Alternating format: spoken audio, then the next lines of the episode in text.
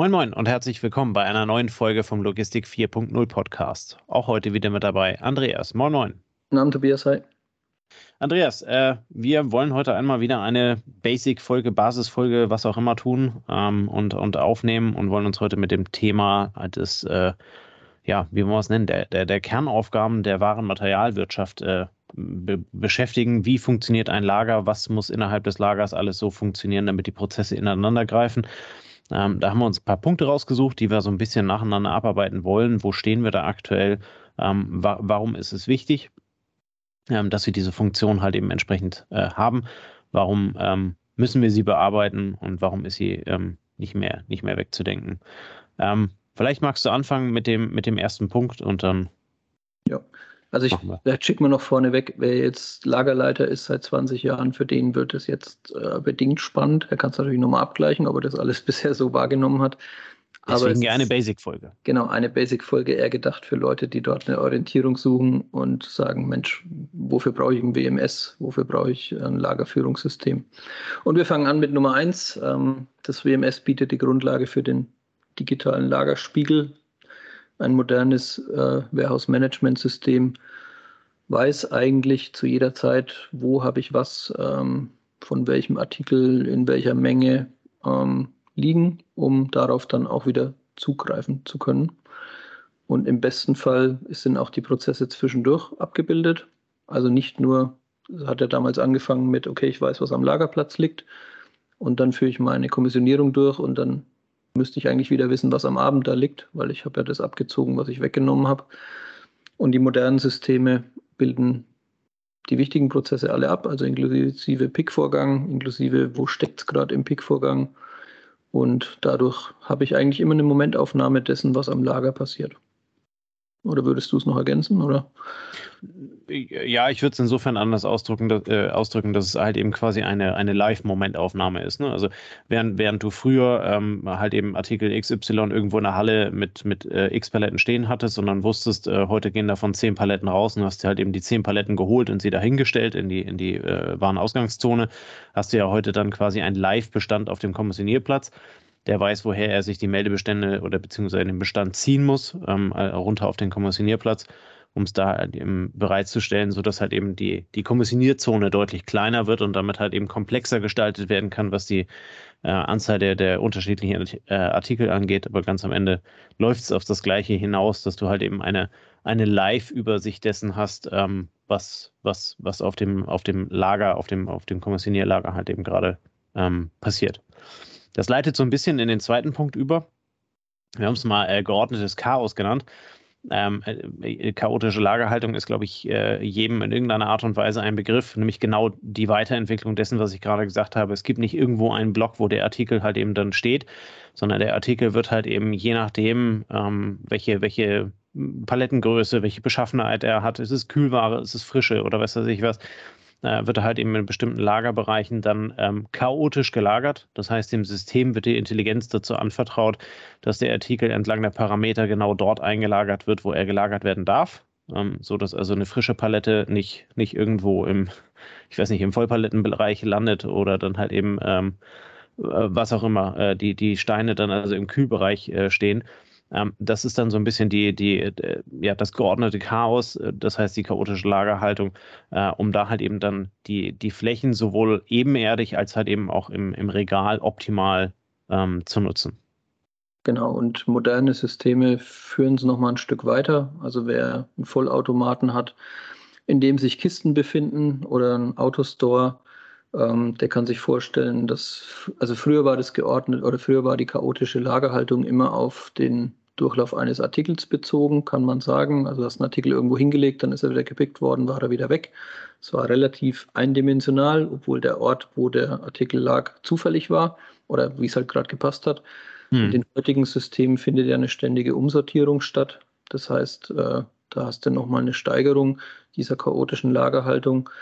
Und ähm, der Artikel bewegt sich während seiner Lagerzeit sozusagen vielleicht auch durchs Lager. Und je ja. nach erwarteter Pickhäufigkeit dann auch über verschiedene Kommissionierbereiche. Ähm, kann man sich so vorstellen, wenn du ähm, Weihnachtsbaumschmuck hast, dann liegt der halt im März bis August, je nachdem Großhändler oder Einzelhändler, irgendwo ziemlich weit hinten und bewegt sich nicht und bleibt verstaubt da für die paar Monate und kommt dann so langsam nach vorne, weil eventuell der Großhändler ab August, September Weihnachtsartikel an seinen Einzelhändler verschickt. Oder wenn es Onlinehandel ist, dann kommt es irgendwann vermutlich September, ähm, ja, September, Mitte Oktober, wenn dann die Aktionen gefahren werden, die diese Artikel ja. saisonal bewerben, auf die Pickplätze, die eine hohe Frequenz ermöglichen, wo ich relativ schnell relativ viel picken kann. Und wenn dann der 23., 24. erreicht ist, wahrscheinlich 22., dann ähm, verschwindet es auch wieder nach hinten in den ja. Staubereich.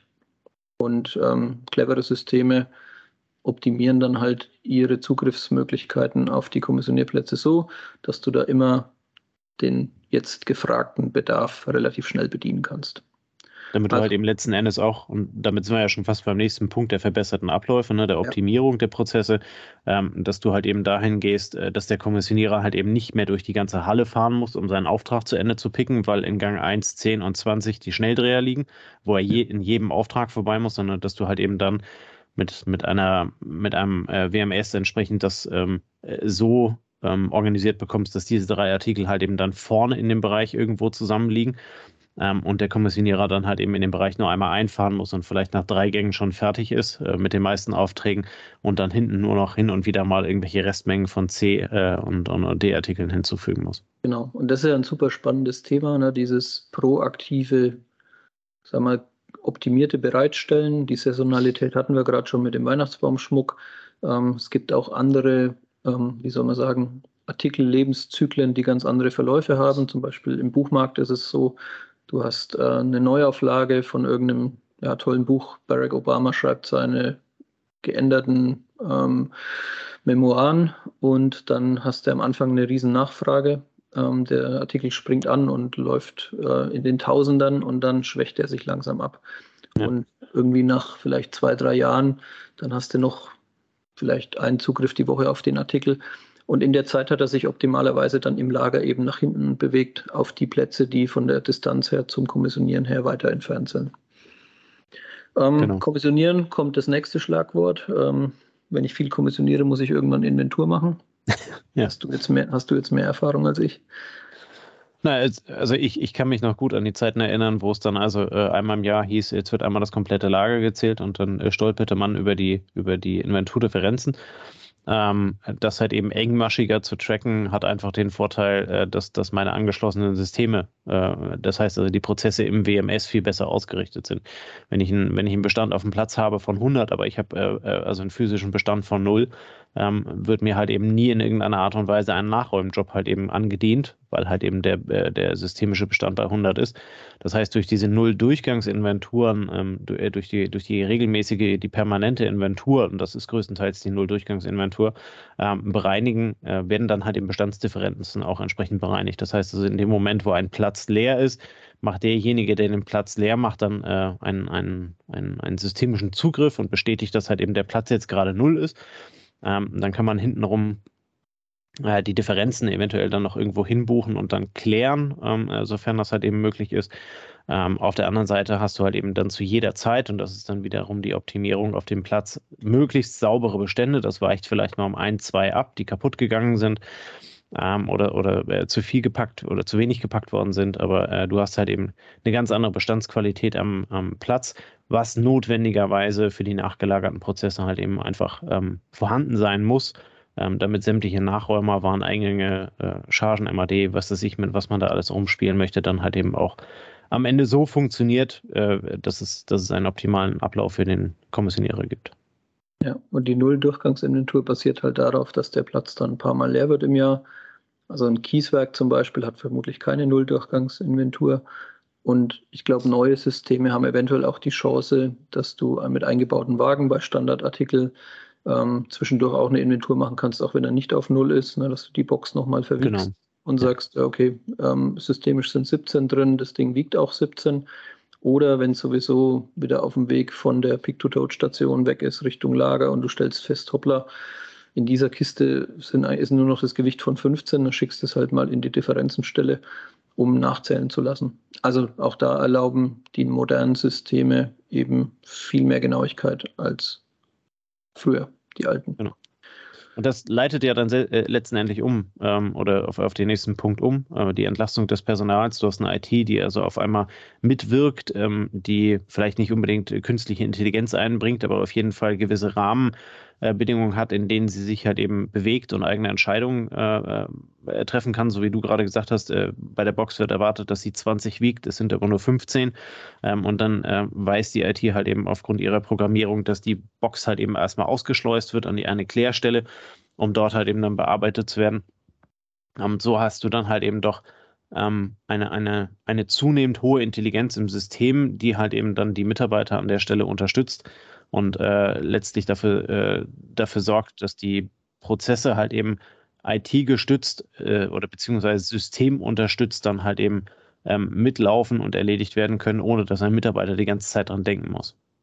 Und da ist ja die, da ist ja die, der, der Fantasie ist da noch viel Raum gegeben. Ne? Wir haben es ja gehabt bei dem Thema Inventuren mit Drohnen. Also wenn du systemisch ja. weißt, was müsste da stehen und der Artikel eignet sich für eine Bildaufnahme, weil er volumenbezogen wie ein Karton mit Fernseher irgendwie halt ähm, gut erkennbar ist. Oder du machst ein Kamerabild in einen, in einen Behälter von einem AKL, vom automatischen Kleinteilelager, wenn die Artikel geeignet sind, dass du für jeden Artikel zum Beispiel einen Scancode oben siehst. Gibt es, glaube ich, im technischen, technischen Bereich relativ häufig.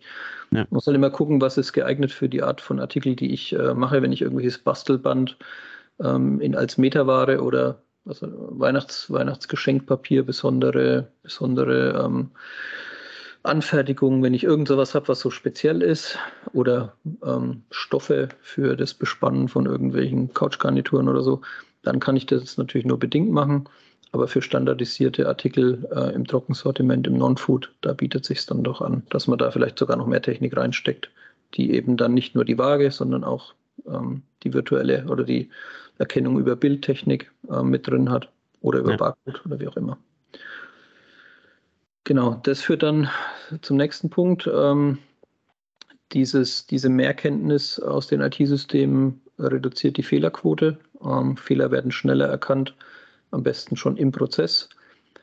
Und äh, wir haben natürlich auch in den Vorgängen, die durchgeführt werden, sei es jetzt manuell oder automatisch, äh, Möglichkeiten der Selbstkontrolle, indem ich zum Beispiel bei einer Kommissionierung gegenscanne, was ich kommissioniere, ähm, oder gegenwiege, wenn der, die kommissionierte Wanne für einen Kunden durchs Lager rollt und dann an verschiedenen Stationen mit verschiedenen Artikeln ergänzt wird, kann ich immer wieder Zwischenkontrollen machen und kann mich da Richtung Null-Fehlerquote oder Schlagwort Six Sigma ähm, Fehlerquote von 0,000 ähm, entwickeln. Und das erlaubt hier eben auch wieder die, die IT im Hintergrund. Genau. Ähm, und letztlich, äh, nächster Punkt äh, ist dann also auch die, die Monitoring der Lager, äh, das Monitoring der Lagertechnik. Wenn du die Technik einsetzt, äh, mit, sei es also systemische Unterstützung oder sei es halt eben dann auch ähm, äh, Gerätschaften, die die, die die Ware andienen und wegfahren, ähm, hast du dann halt eben auch äh, entsprechend systemische Prozesse, die überwacht werden können ähm, die in einer Art ja, Leitstand äh, dargestellt werden können, was funktioniert gerade, wo haben wir ein Problem, wo steht der Prozess unter Umständen das hast du ja gerade bei diesen, bei diesen automatischen Kleinteillagern oder auch äh, generell automatischen Kommissionierlagerorten, ähm, dass, äh, dass da sehr viel Technik verbaut ist, wo du ähm, ja vorher vielleicht durch den Gang gegangen bist und hast festgestellt, da steht gerade eine Maschine quer oder da ist eine Palette aus dem Regal gekommen ähm, äh, siehst du halt eben jetzt aufgrund der Sensoren an der Stelle im Leitstand da eben direkt, wo ist das Problem. Du kannst live die, äh, die, die Leistung überwachen, du kannst äh, live halt eben entsprechend Einfluss nehmen ähm, auf, auf das, was passiert äh, und siehst halt eben direkt die, ähm, die Auswirkungen davon. Ja, und ganz spannend ist auch zum Beispiel dann ein Cut-off-orientierter äh, Lagerablauf. Ja, das heißt, früher hast du halt einfach die Mengen wegkommissioniert und hattest irgendwann eine Deadline, wo du gesagt hast, bis 22 Uhr müssen wir durch sein damit jedes Paket dann noch an den Hub kommt oder an den Verteiler oder damit der LKW loskommt, damit er morgens entsprechend beim Kunden ist.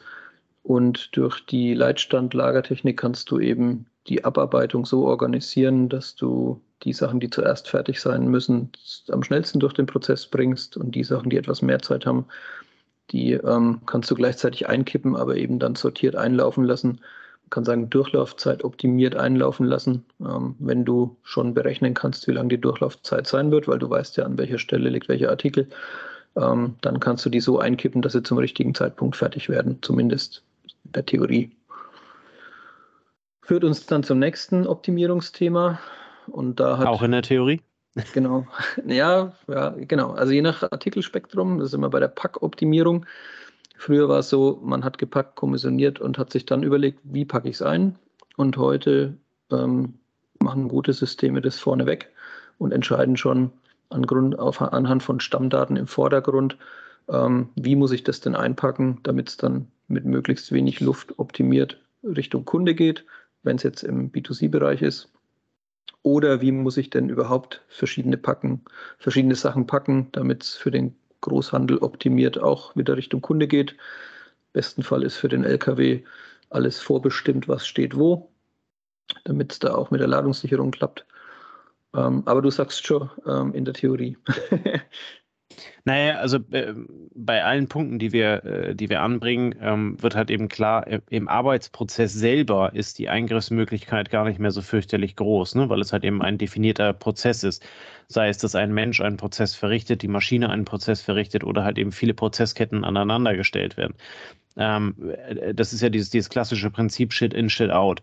Ne? Ähm, hast du, äh, kümmerst du dich vorher bei einem Artikel äh, sauber und vernünftig um die Stammdaten, nimmst die entsprechend auf, so wie dein System die später halt eben dann auch verarbeitet äh, und alle Bereiche damit dann halt eben arbeiten können ein klassischer Stolperstein ist an der Stelle dann halt eben der Einkauf bestellt in Stück, aber du ähm, machst dann halt eben in Masterkartons oder in, in Colli oder sowas, denkst du dann halt eben im Lager, da gibt es halt eben entsprechende Mapping-Thematiken äh, immer wieder, weil ein Masterkarton logischerweise deutlich größer ist als also eine einzelne Einheit.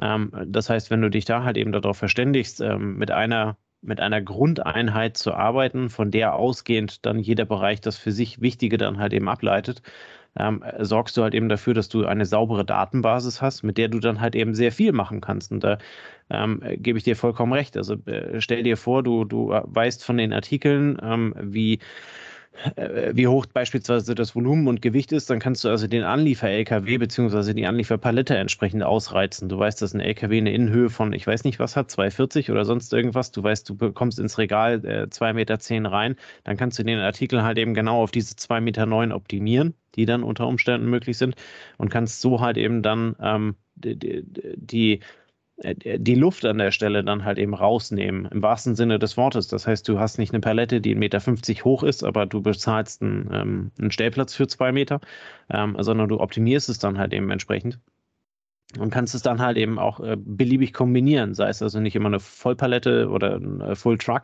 äh, sondern du kannst ja dann also auch mit Lagen und mit kleineren äh, Bestelleinheiten dann halt eben arbeiten und optimierst dich halt eben dann dahingehend beim Wareneingang und letzten Endes dann halt eben auch beim, wieder beim Warenausgang. Das heißt also, das System kalkuliert dir vor, wie du, und das sind ja dann diese ganz heißen Videos, die du teilweise auf Videos und auf Messen, äh, auf YouTube und auf Messen siehst, ne, wo dann also Packroboter haargenau das zusammenpacken, ähm, was dann halt eben vorgegeben ist, weil es halt eben in deren systemische äh, Welt genauso reinpasst, dass sie das halt eben äh, äh, dort so packen können. Und am Ende kommt eine wunderschöne, in Anführungsstrichen, äh, äh, Palette dabei raus ähm, mit, mit Ware, die foliert fertig für den Kunden ist. Ähm, du hast nicht dieses klassische Tetris spielen und überlässt also die Intelligenz des Packens dem, dem Mitarbeiter, der das halt eben dann wieder frei für sich interpretieren kann, ähm, äh, sondern du gibst es halt eben direkt vor, kannst damit optimieren und ähm, ja, jeder Logistiker ist dankbar, wenn er, wenn er weniger Luft über die Straße fährt.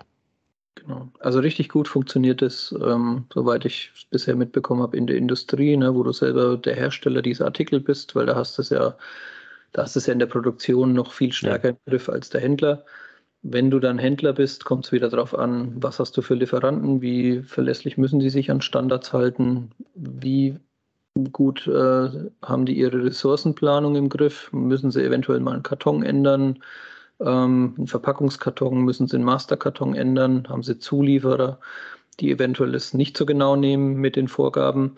Und dann hast du auch bei heutigen durchoptimiertesten Systemen immer mal wieder den Fall, dass sich was verändert. Auch so in Bezug auf Gewicht ähm, ist immer die Frage, hast du ein Standardprodukt, was immer das gleiche Gewicht hat oder hängt es von der Luftfeuchtigkeit ab? Äh, kann jetzt wieder Bücher als Beispiel nennen. Das Buch kann halt 480 Gramm wiegen, es kann auch mal 495 wiegen, wenn das Papier etwas anders gewählt ist, wenn es etwas ähm, eine andere Konsistenz hat oder ein bisschen dicker oder dünner ist, je nachdem. Und dann kommen manchmal diese Systeme auch an ihre Grenzen für Händler. Ja. Also für die Industrie, glaube ich, ist das schon ziemlich gut durchdacht und da hast du alle Daten gut in der Hand. Aber je größer du als Händler bist und je weniger Standards deine Lieferanten einhalten können oder wollen, desto schwieriger wird es dann halt mit diesen voll durchoptimierten Systemen. Ja. Aber in Summe ja, soll es alles dazu führen, dass du ähm, monetär mit Nutzung eines WMS besser dastehst als ohne, dass du einen besseren Service liefern kannst, ähm, dass du mehr Umschlag mit cleveren Systemen schaffst, mit gleichen Ressourcen wie ohne clevere Systeme. Und von daher glaube ich, ähm, ja, ist eine Basisfolge. Ich glaube, man muss es nicht mehr diskutieren. Es ist wahrscheinlich heute eher die Ausnahme, dass jemand kein WMS hat, würde ich mal sagen, oder in der Lagerhaltung. Also wer heute noch einen großen Händler oder einen Händler findet, der einen gewissen Umschlag hat, und das ist immer noch alles beim Lageristen im Kopf, der, der muss schon, der muss schon. Es sollten dann möglichst auch nur drei Artikel sein, ja. Ja, der muss schon ein besonderes Geschäft haben, ja. Ja. Ähm, zukünftige Aufgaben des WMS. Da haben wir jetzt gar nicht so groß drüber gesprochen, aber ähm, ist halt die Frage, wie, ja. weit, wie weit wird das WMS integriert in andere Funktionen rein. Ne? Naja, und da kommt ja dann halt eben auch immer dieser, dieser Punkt der Nachhaltigkeit und ähm, äh, so, äh, solche Geschichten mit rein. Ne? Also ähm, das heißt, äh, kann ich die Logistik oder die Logistikprozesse halt eben so optimieren, dass keine Ahnung, möglichst wenig Abfall dabei, möglichst wenig Verschnitt dabei entsteht, möglichst äh, wenig Schadstoffe aus möglichst kurze Strecken ähm, äh, entstehen, äh, sodass, äh, sodass dieser Nachhaltigkeitsgedanke da halt eben ist, wobei der letzten Endes dann halt eben bei der monetären Ersparnis auch schon immer drin ist. Ne? Also ja. je weniger Strecke der Logistiker halt eben am Ende fährt, desto günstiger ist es dann halt eben logischerweise auch. Ähm, das heißt, der, der Punkt ähm, wird, wird ja, auf generische Art und Weise mehr oder weniger erledigt. Ähm, natürlich gibt es dann also gesetzliche Vorgaben, dass ein LKW mit, mit Euro 6 äh, dann halt eben so und so fahren darf äh, und da halt eben entsprechende Erleichterungen genießt. Ähm, aber letzten Endes ist der Punkt dann halt eben eigentlich über die, über die monetäre Ersparnis an der Stelle schon abgefrühstückt, ja. Ja, und die Zukunft liegt da vermutlich auch etwas in der Vernetzung. Ne? Das WMS war halt in der Vergangenheit aufs Lager begrenzt. Ja. WMS hm, geht heute teilweise dazu über zu sagen, okay, ich will auch den Inbound-Prozess ähm, koordinieren. Ich beschäftige mich mit dem Thema Zeitfenster und Yard-Management. Ähm, geht in die Richtung Stammdatenvernetzung. Wo kriege ich die Stammdaten her? Bin ich direkt angebunden? Wo habe ich vielleicht sogar Informationen über ähm, Bestände von Lieferanten im Vorfeld? Oder ja. wenn ich für jemanden liefere, wie hoch ist der Bestand im Nachgang? Also ist da auch zu spüren, dass vielleicht das Warehouse-Management-System mehr Richtung einem Gesamtsystem sich entwickelt, ähm, ja. um dann auch nochmal Optimierungseffekte rauszuziehen. Ja, absolut. Stimme ich dir zu. Keine weiteren Ergänzungen. Aber Gut. vielleicht der ein oder andere noch ein paar Ergänzungen, dann notiert genau. das für uns. Genau, dann notiert das gerne unten in den äh, Kommentaren, schreibt uns an dazu. Äh, wir sind gespannt. Und äh, ja, ansonsten haben wir die Folge dann auch äh, durch, haben unsere äh, Notizen abgearbeitet und hoffen, dass es möglichst vollständig war. Ähm, insofern bleibt uns an der Stelle nichts, nicht viel anderes über, als euch einen schönen Abend, ähm, viel Spaß und bis nächste Woche zu wünschen, bis wir uns dann hoffentlich bei der nächsten Episode wiedersehen. Bis dahin, bis dann, ciao, ciao. Servus. Das war eine neue Folge des Logistik 4.0 Podcasts. Wir möchten dir helfen, neue Themen im Bereich der Logistik zu entdecken zukünftige Entwicklungen und Trends kennenzulernen und dich mit anderen Logistikern zu vernetzen. Um regelmäßig zu neuen Folgen informiert zu werden, werde Mitglied in unserer Gruppe Logistik 4.0 auf LinkedIn oder folge den Logistik 4.0 Profilen auf Twitter, Facebook oder Instagram. Unsere Folgen werden mit Hilfe unserer Patreons produziert. Besonderer Dank gilt dabei unserem Patreon 4.0 der Firma Board. Weitere Informationen, wie auch du unseren Podcast unterstützen kannst, findest du auf unserer Homepage logistik4.0.de. Hast du einen interessanten Themenvorschlag oder möchtest du dich als Interviewgast bewerben, kontaktiere uns per Mail an logistik4.0 at gmail.com. Bei persönlichen Kontaktanfragen an uns schreib uns gerne dein Anliegen dazu, damit wir wissen, wie wir diese Anfrage einordnen können und dich unter dem täglichen Spam schnell herausfischen können. Vielen Dank und weiterhin viel Spaß mit unserem Logistik 4.0 Podcast.